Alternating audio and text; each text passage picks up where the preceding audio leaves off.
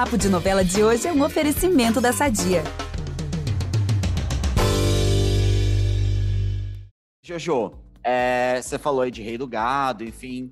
Quando a gente fala de novela, assim, qual é a que você mais gosta? Assim, aquela que vai estar tá reprisando no Viva, no Globoplay, você vai parar para assistir, assim, qual que é a sua, sua grande referência de novelas? Tieta. Tieta? Ai, demais. Tieta, ainda mais pela irmã dela ser uma peste e ficar guardando o do marido na caixinha, safada. Jojo, a gente trouxe umas informações aqui para você para te contar que é o seguinte: quando você nasceu, é, você sabe que novelas estavam no ar? Você tem ideia? Não. Então, ó, no horário das seis era Anjo de Mim. Na faixa das sete era Zazá, aquela novela com a Fernanda Montenegro.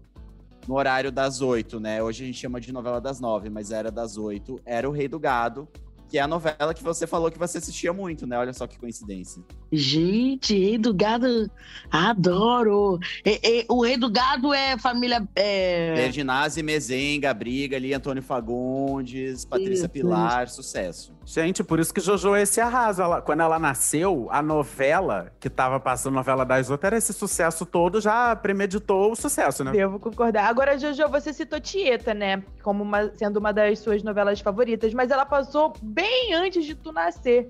É, quando foi que você viu Tieta e por que, que essa novela te marcou tanto? No reprise, assim, por que, que a Tieta me marcou? Porque a Tieta, ela sofreu muito preconceito por ela ser muito livre né? E depois que ela volta, assim, que ela foi escorraçada, foi embora, aquela coisa toda. E quando ela volta, ela é ovacionada, sabe? As pessoas querem estar com ela, as pessoas, né? Ai, que saudade que eu senti de você. Só que na hora que aconteceu a toda com ela, ninguém fez nada, entendeu? Ninguém, tipo, acolheu ela. Então eu me sinto um pouquinho quieta, porque eu já passei por isso, entendeu? De passar por julgamento, de ser apontada, não sei o quê, e hoje. Que tá por cima agora, né? É.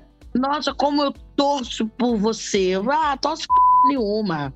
Era de fofoca, entendeu? Jojo, então você se considera uma tieta. Gente, babado isso. Também porque eu sou safada, então a tieta era bem safadinha.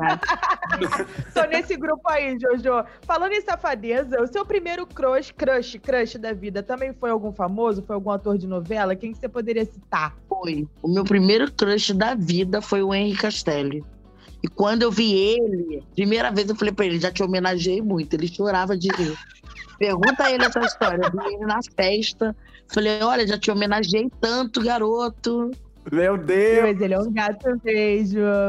Gente, eu era apaixonada. Nem era ator de novela, mas o meu primeiro crush também foi famoso. Era aquele cara que. Ai, gente, aquele cantor de música latina. Agora até esqueci o nome Rick dele. Mar Rick Martin. Rick Martin, gente, eu era apaixonada pelo Rick Martin. Nossa. Aí depois veio Antônio Fagundes, veio Tony Ramos. Aí depois eu fiquei apaixonada pelo Pascoalete, por causa do, da gata comeu. Falei, gente, eu na ilha que esse homem, eu nem queria soltar fogos pra ninguém me ver, não. Eu ia ficar lá na ilha com ele.